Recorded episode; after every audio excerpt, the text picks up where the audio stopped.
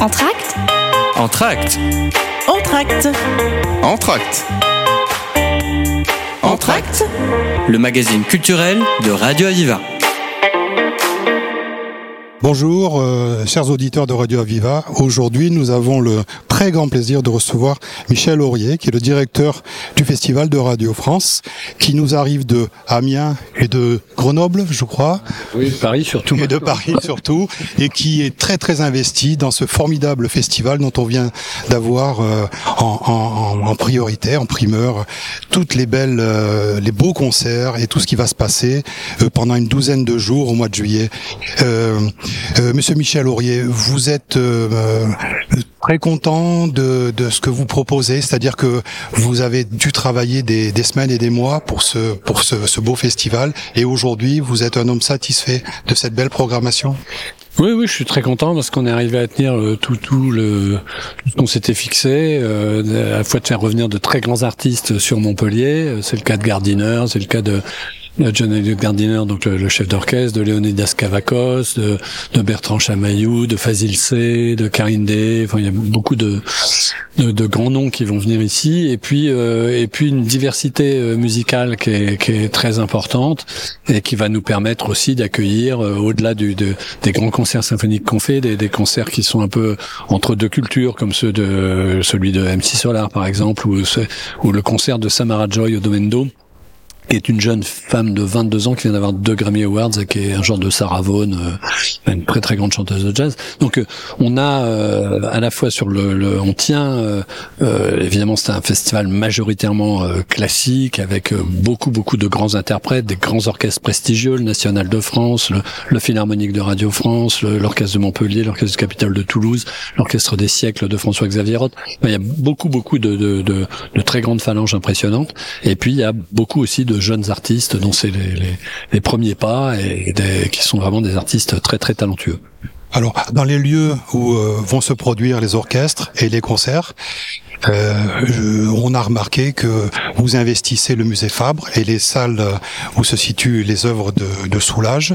Donc, euh, dites-nous aux auditeurs de Radio Aviva comment ça se fait et, quelle était cette volonté de, jouer dans un musée dans un musée de peinture qui est très très connu des Montpelliérains bah, Parce que le lieu déjà est, magnifique, les collections sont splendides, les, les, salles Soulage sont des salles, moi pour moi ça fait partie des, des, plus beaux endroits au monde pour regarder la peinture, et que euh, j'avais envie de mettre en dialogue avec euh, cet outre noir qui est, qui est celui de Pierre Soulage, euh, de mettre des, des en, pendant 30 40 minutes de faire un petit salon de musique avec des, improvisateurs très talentueux. Ça sera le cas de d'Émile Parisien pour un salon de Michel Portal pour un autre de Balaké Sissoko pour un troisième. Et voilà je, pense que c'est toujours intéressant de, de pouvoir euh, organiser le choc de, de quelques titans de, de cet ordre là D'accord. On a appris aussi que le, le, festival reprenait possession de la fameuse place de l'Europe, cette place magnifique en, à la fin de, de, de Antigone pour sa, sa clôture.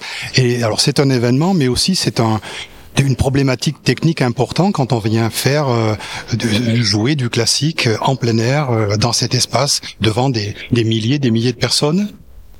Oui, bah ça, enfin euh, c'était, euh, on, on, on, a beaucoup parlé avec Michael Delafosse parce que c'était à la fois une volonté qu'il avait et puis euh, euh, vraiment un désir très profond chez moi que de retrouver ces, c'est des images rares quand même de voir 8-10 000 personnes réunies devant un orchestre sur un lieu comme la place de l'Europe. Moi, j'avais vraiment envie qu'on retrouve ça très vite. Le, le maire aussi, donc ça a été très facile à nous accorder là-dessus et je suis très impatient de ce concert d'ailleurs qui va être dirigé par Chloé Dufresne, qui est une jeune chef d'orchestre euh, qui est montpelliéraine, qui a fait ses études à Montpellier.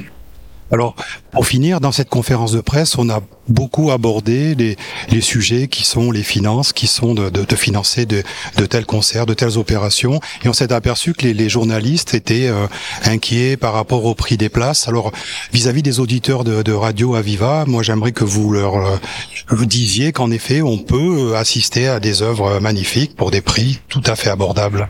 Oui, tout à fait. Ça commence à 5 euros les, les, les places, euh, 5, 6, 7 euros, 10 euros, euh, voilà. Et, euh, et, donc ça reste un ça reste un des festivals les moins chers du circuit. Euh, pour le, je parle pour le pour le public, hein, parce qu'il est euh, euh, d'abord il est très soutenu par les pouvoirs publics. L'État cette année nous rejoint, mais euh, la, la, la, métropole de Montpellier, la région Occitanie, le département de l'Hérault, enfin tout le monde est derrière nous pour nous soutenir. Mais au-delà de ça, c'est vrai que il faut aussi bien sûr avoir des, des recettes propres et, et et, et, le, et, donc c'est important euh, de, de, tenir les deux bouts de la chaîne, c'est-à-dire à la fois de, de pouvoir faire vivre le festival et de payer correctement les artistes, et puis de l'autre côté de faire en sorte que les gens qui ont moins de moyens puissent quand même accéder euh, au festival. Et vous nous avez dit pendant cette conférence aussi que vous étiez très heureux d'ouvrir ce festival euh, avec euh, deux concerts magnifiques, avec euh, Gardiner qui va venir à Montpellier jouer du Berlioz. Alors pour vous, c'est vraiment un événement, l'événement et surtout d'avoir motivé ce gardineur de, de, faire ce... Oui, moi je suis très content de... de très, enfin, au-delà de ça d'ailleurs, je trouve que le fait que John Elliott ait accepté euh, de, de, diriger la fantastique ici, d'inviter Kantorov sur la quatrième de Beethoven, de faire l'ouverture du festival, et de le faire avec la relation qu'il a avec l'Orchestre Philharmonique de Radio France, ça nous promet un sommet de musique, enfin vraiment quelque chose de très très important euh, pour lancer le festival, et je lui en suis euh, très redevable. C'est un interprète magnifique de la musique de Berlioz. Il joue rarement la fantastique, il préfère en général aborder des, pages moins connues, mais euh, c'est, moi je tenais beaucoup à ce qu'on l'entende dans la fantastique parce que euh, c'est, vraiment l'un des tout premiers interprètes au monde pour, pour jouer cette œuvre. Très bien, écoutez, euh, Michel, on vous remercie beaucoup d'avoir parlé aux auditeurs de Radio Aviva. Euh, on vous souhaite une très belle journée, puis un très beau festival. Et nous, on a été euh, euh présents à cette conférence de presse. On était éblouis parce que ça va de MC Solar à des DJ, à 5 DJ euh, féminines devant le, parvis de l'hôtel de ville de Montpellier. Il y a des concerts mémorables. On vous souhaite vraiment une, une bonne chance et puis euh, merci beaucoup de vous occuper de Montpellier, de l'agglomération et de toute la région avec ce beau festival. Merci à vous. Merci.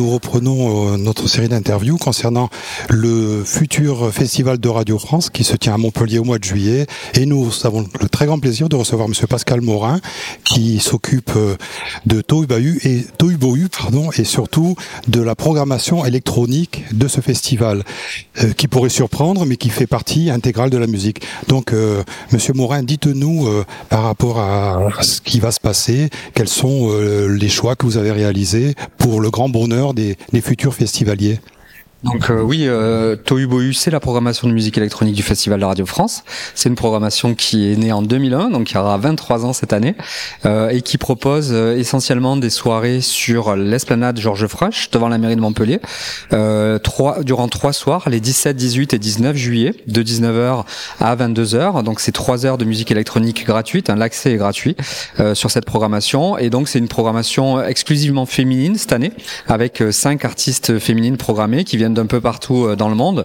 euh, et qui seront là pour faire euh, danser donc les, spectateurs du Festival de Radio France et de et de Tohu en particulier.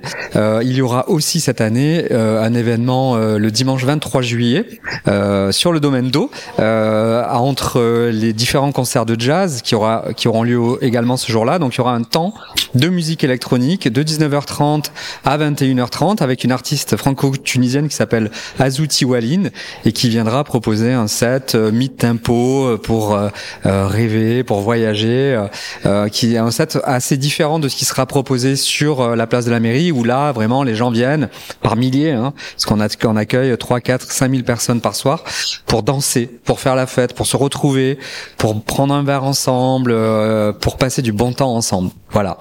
Alors, Monsieur Pascal Morin, dites-nous, quand vous vous décidez ou du choix des, des DJ qui vont se présenter, vous vous basez sur quoi? Et sinon, euh, quel est le cahier des charges que vous leur donnez? Est-ce que c'est euh, très simple ou est-ce que c'est un peu compliqué?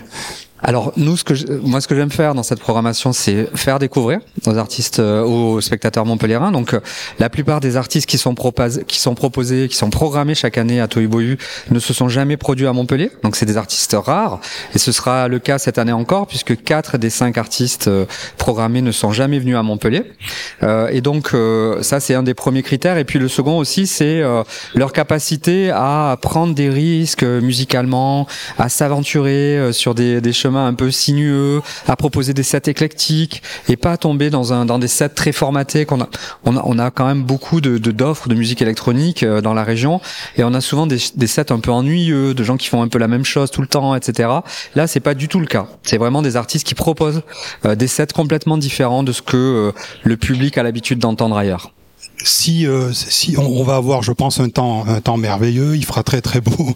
Malheureusement, s'il tombait quelques gouttes, est-ce qu'on a un repli extraordinaire, par exemple à la salle Arena où euh, on faire rentrer jusqu'à plus de 10 000 personnes Est-ce que vous y avez pensé peut-être? Alors, je vais croiser les doigts déjà, et, puis ensuite je vais vous répondre que heureusement, fort heureusement, on a une sorte de dieu au-dessus de nous. Je pense que c'est Dieu, ce, dieu, c'est Dionysos. C'était le nom de l'ancienne place sur laquelle on programmait Tohubohu euh, au début de cette programmation. Ce Dieu, il nous protège de la météo. Et depuis 23 ans que je fais cette programmation, nous n'avons jamais dû annuler une seule soirée à cause de la pluie. Donc j'espère que ça va continuer. Bah, écoutez, c'est merveilleux, bien entendu, on vous le souhaite. Alors, dans cette programmation aussi, vous, euh, vis-à-vis des spectateurs, qu'est-ce que vous leur dites? Est-ce que, comment le, les plus jeunes qui aimeraient, qui aimeraient venir vis-à-vis de leurs parents qui écoutent la radio, leur dire, mais non, mais ça risque rien, euh, c'est bon enfant, c'est sympathique, euh, et puis, euh, ça peut être accessible à tout le monde, en plus avec le tramway qui s'arrête juste devant. Oui, bah alors évidemment, hein, c'est une programmation qui est accessible à tout le monde.